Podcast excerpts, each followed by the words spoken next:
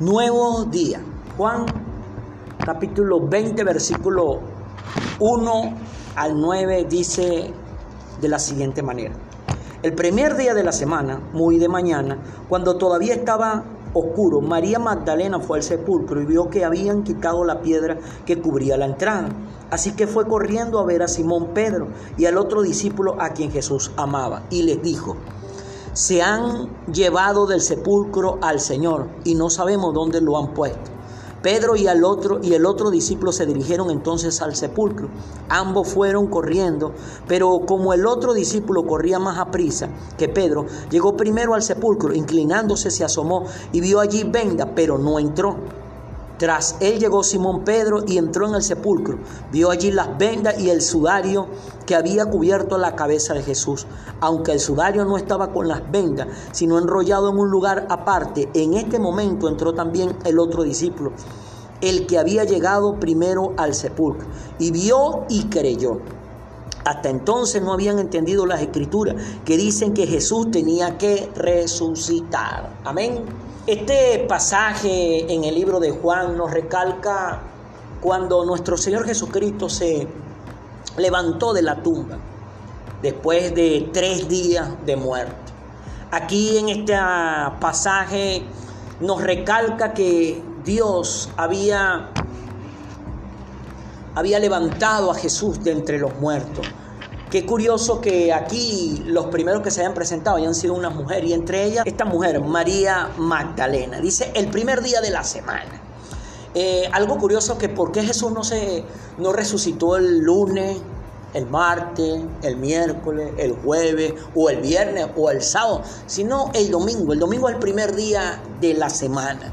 Ahí nos está hablando de que hay un nuevo día, pero un nuevo día que comenzó para la humanidad entera, no es para algunos, no es para unos cuantos, no es para, para unos pocos, es para el mundo entero que comenzó un nuevo día.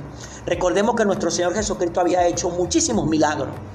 Había limpiado leprosos, había resucitado muertos. En el caso de, de, su amigo Lázaro, después de cuatro días ya estaba hediondo, su cuerpo, su cadáver ya estaba siendo comido por los gusanos, pero Jesús le hizo el milagro, lo levantó. Jesús había alimentado a los hambrientos había cenado muchísimos enfermos. Y eran muchos milagros los que Jesús había hecho. Pero el milagro más grande fue el, que Él se pudiera levantar de entre los muertos. A los discípulos, a los seguidores de Él, le costaba creer que Él podía haberse levantado entre los muertos. Recordemos que ellos habían visto cómo él había sido torturado, humillado y su cuerpo maltratado. Recordemos que la misma escritura nos recalca que el cuerpo de Jesús se había convertido en una llaga de lo hinchado a causa de los golpes que había recibido, esas torturas. Entonces allí vemos que Jesús se levantó de entre los muertos. Y entre esa muerte estaba María Magdalena. María Magdalena era una mujer de, de muy mala reputación, era prostituta, y eran muchos demonios que habían salido de ella, dice la, las escrituras. Y ella fue al sepulcro. Y cuando llegaron ahí encontraron que la piedra había sido quitada. Así que fueron corriendo y le avisaron a Simón y a Pedro. Cuando estos llegaron, el primer discípulo llegó y se quedó afuera, pero Pedro entró y vio el sudario las vendas que cubrían eso y el sudario que estaba en la cabeza aparte. Entonces allí en ese momento ellos recordaron, hasta ese momento, recordaron lo que él le había dicho. Él le había dicho que él se iba a levantar entre los muertos. Hasta entonces habían entendido las escrituras. Recuerden que las escrituras que él iba a ser muerto, pero que al tercer día él se iba a levantar. Allí ellos recordaron y entendieron lo que Jesús había hablado antes de ir a la cruz, que Él se iba a levantar de entre los muertos. Ahí donde está el milagro más grande de Jesús, porque Jesús le estaba brindando a la humanidad, al mundo entero, la oportunidad de un nuevo día. Vemos que en el libro de Génesis, capítulo 23, capítulo 3, perdón, versículo 21 al 24 dice, luego Dios vistió al hombre y a su esposa con ropas de piel. Dijo, ahora el hombre y la mujer son como uno de nosotros, pues conocen el bien y el mal. Si llegan a comer algún fruto del árbol de la vida, podrían vivir para siempre. Por eso Dios los expulsó del jardín de Edén y puso al hombre a cultivar la tierra de donde había sido formado. Después de expulsar al hombre y a la mujer, Dios puso unos querubines al este de Edén. Y también puso una espada encendida que giraba hacia todos lados para impedir que alguien se acercara al árbol de la vida. Vemos que allí en el Génesis comenzó la destrucción de la humanidad. ¿Por qué? Por causa de la desobediencia. Ellos habían pecado desobedeciendo. El, pecado es la desobediencia al mandato de Dios. Y ellos por haber desobedecido, haber caído en pecado, fueron expulsados de Edén. Allí cuando el hombre y la mujer, Adán y Eva, fueron expulsados por causa de desobedecer lo que Dios les había mandado, lo que Dios les había instruido, ahí se terminaron los días de, la humanidad sobre esta tierra. ¿Por qué? Porque allí es donde el ser humano comenzó a morir. O sea, ya no tenía días. Pero vemos que Dios puso ese árbol de la vida resguardado con unos querubines y una espada que giraba porque Dios decía, si ellos tomaran de ese árbol de la vida, pudieran vivir para siempre. ¿Qué es lo que iba a traer eternidad? El árbol de la vida. Ahora ese árbol de la vida es Jesús. Pero Jesús no haciendo milagro de, de, de, no haciendo milagro de, provisión económica, no, Jesús trayendo el milagro del perdón de los pecados. ¿Y cómo vino ese milagro? a través de que Él mismo se levantó de entre los muertos. Jesús operó para la humanidad el milagro más grande, el árbol de la vida, Él mismo. Él trajo con su cuerpo, su cuerpo representando. La Biblia habla mucho, hacia, la Biblia recalca mucho que cuando habla de, cuando habla de árboles en la Biblia se representa al, al ser humano como tal. Jesús es ese árbol de la vida. Porque Jesús representa ese árbol de la vida, porque es el árbol de la obediencia, el árbol que produce la obediencia, la obediencia que trae bendición a la persona que obedece. Entonces Jesús levantándose de entre los muertos estaba trayendo para la humanidad un nuevo día. Recordemos que allá en el Génesis, por la desobediencia a la humanidad, se le terminaron los días. Pero Jesús levantándose allí de entre los muertos, le estaba concediendo a la humanidad un nuevo día. Cuando leemos los otros evangelios, recalca que allí aparecieron dos ángeles que removieron la, piedra. Uno se ponía la cabecera y el otro a los pies, de donde estaba tendido el cuerpo de Jesús. Y ellos dicen en los otros evangelios que, que ellos le dieron la noticia. ¿Por qué buscan entre los, entre los muertos al que vive? Ya Jesús se había levantado. Ahora mira esto. Qué curioso que esta mujer llamada María Magdalena es la que haya estado allí presente. Una mujer pecadora. No era una mujer que era cualquier persona. Era una mujer que era prostituta. Había tenido muchos demonios. Pero Jesús le había dado la oportunidad de tener una nueva vida. ¿A través de qué? De un nuevo día. Pero allí, en ese momento, cuando ella experimentó de primera mano. Cuando sus ojos vieron esa tumba que estaba allí que tenía el cuerpo del hombre que le había dado a ella una nueva oportunidad, se había levantado, ahora creyó. Los discípulos, estos que se acercaron por la noticia de ella, cuando vieron que la tumba estaba vacía, se acordaron y entendieron lo que decía las escrituras. ¿Por qué? Porque desde las escrituras, desde los profetas, desde los antiguos, se estaba anunciando, se había estado anunciando que Jesús iba a morir que el Hijo de Dios iba a morir, que el Cristo iba a morir, pero que Él se iba a levantar de entre los muertos. ¿Para qué Cristo se estaba levantando de entre los muertos? Para concedernos a la humanidad entera, no a algunos, recalco eso, a la humanidad entera un nuevo día. Podemos ver en el libro de Hechos, capítulo 1, versículo 3 al 11, que dice así, después de padecer la muerte, se les presentó dándole muchas pruebas convincentes de que estaba vivo. Durante 40 días se les apareció y les habló acerca del reino de Dios. Una vez, mientras comían con ellos, les ordenó, no se alejen de Jerusalén, sino esperen la promesa del Padre, de la cual les, había, les he hablado Juan bautizó con agua, pero dentro de pocos días ustedes serán bautizados con el Espíritu Santo. Entonces los que estaban reunidos con él le preguntaron, Señor, es hora cuando, es ahora cuando vas a restablecer el reino de a Israel. No le toca a ustedes conocer la hora ni el momento determinado por la autoridad misma del Padre. Les contestó Jesús. Pero cuando venga el Espíritu Santo sobre ustedes, recibirán poder y serán mis testigos, tanto en Jerusalén como en toda Judea y Samaria y hasta los confines de la tierra. Habiendo dicho esto, mientras ellos lo miraban, fue llevado a las alturas hasta que una nube lo ocultó de su vista.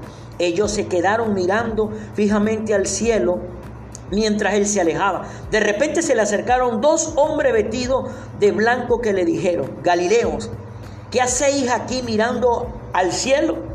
Este mismo Jesús que ha sido llevado de entre ustedes al cielo, vendrá otra vez de la misma manera que lo han visto irse. Aquí en Hechos de los, Apóstoles, Jesús ya glorificado, levantado entre los muertos, asciende al cielo en cuerpo y alma. Delante de unas 500 personas vieron eso. Pero mire que aquí Jesús después de estar resucitado, permaneció con sus discípulos 40 días. ¿Y de qué es lo que le estaba hablando Jesús a ellos? Del reino de Dios. El reino de Dios que iba, que había sido establecido una vez más en esta tierra por la resurrección de Él de entre los muertos. Porque con su sangre derramada en la cruz, Jesús había pagado el precio del pecado. Y ese poder de obediencia de Él para con Dios estableció nuevamente el reino de Dios. Pero Jesús le estaba recalcando eso y le estaba dando órdenes específicas para cumplir, que no se movieran de ahí hasta que fueran investidos del poder del Espíritu Santo. Porque era la misma presencia de Dios a través del Espíritu Santo que iba a ser derramada sobre esas personas que creyeran en lo que Jesús acababa de hacer. Nuevo día.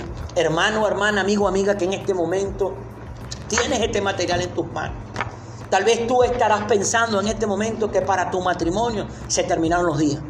Tal vez tú estarás pensando en este momento que para tu finanzas se terminaron los días. Tal vez tú en este momento estarás pensando que para tu salud se terminaron los días. Tal vez en este momento estarás pensando que para tu sueño y anhelo se terminaron tus días. No. Dios viene a través de esta herramienta que ha colocado en tus manos a decirte que tienes un nuevo día. Y ese nuevo día no comienza en los milagros de sanidad que Jesús consiguió en la cruz del Calvario. Ese nuevo día no comienza en, el milagro de la provisión. Ese nuevo día comienza en la vida eterna que Él trajo para toda la humanidad. Recordemos que allá en la antigüedad el ser humano fue sacado del jardín del Edén y perdió el acceso al árbol de la vida. Pero Jesús levantándose de entre los muertos, nuevamente trae el acceso a ese árbol de la vida. Porque la vida verdadera empieza cuando nosotros creemos en Jesús.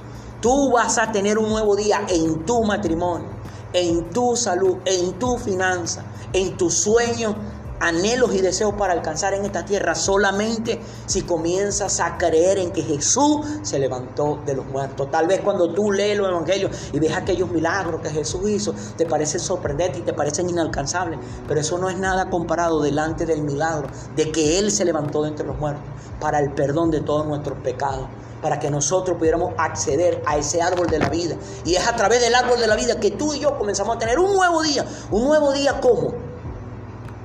A través del perdón de nuestros pecados.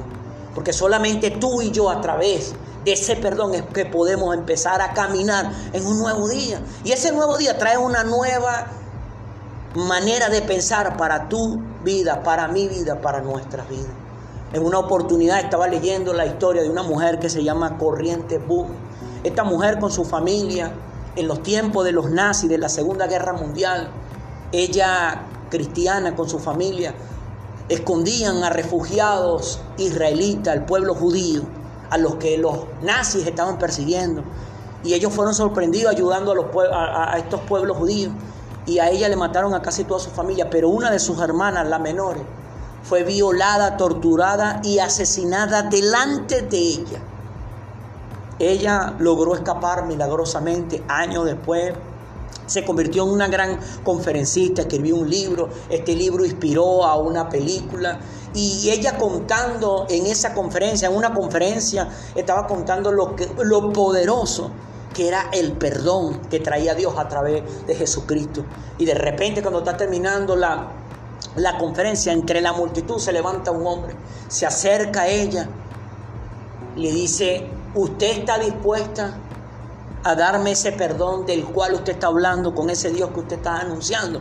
Resulta y acontece que este hombre que se había levantado de entre el público y se había acercado a ella, a ella era el mismo hombre que había violado, torturado y asesinado a su hermana delante de ella. Cuando ella vio a ese hombre que le había hecho tanto daño enfrente de ella, extendiendo la mano y pidiendo ese perdón, ella cuenta en su biografía que ella no sintió perdonarlo, pero tomó una decisión porque se acordó de la palabra que dice que tus pecados fueron perdonados. Y ella extendió la mano aún sin sentir perdonar a ese hombre. Y cuando estrechó la mano de ese hombre que había asesinado, violado torturado a su hermana delante de ella, apenas le apretó la mano y le dijo, te perdono. Y pronunció la palabra. Dice que inmediatamente su corazón se abrió y pudo perdonar a este hombre y se abrazaron ahí delante de todo ese público. Amigo, piensa por un momento cómo estaría el corazón de esta mujer al tener delante de ella a ese hombre que le había hecho tanto daño. Porque recuerda que ella no fue que escuchó que le había asesinado, violado y torturado a su hermano. No, ella lo vio, lo presenció, fue delante de ella. Pero ¿por qué esta mujer tuvo ese poder de perdonar a este hombre que le había hecho tanto daño? Porque esta mujer tuvo un nuevo día. ¿A través de qué?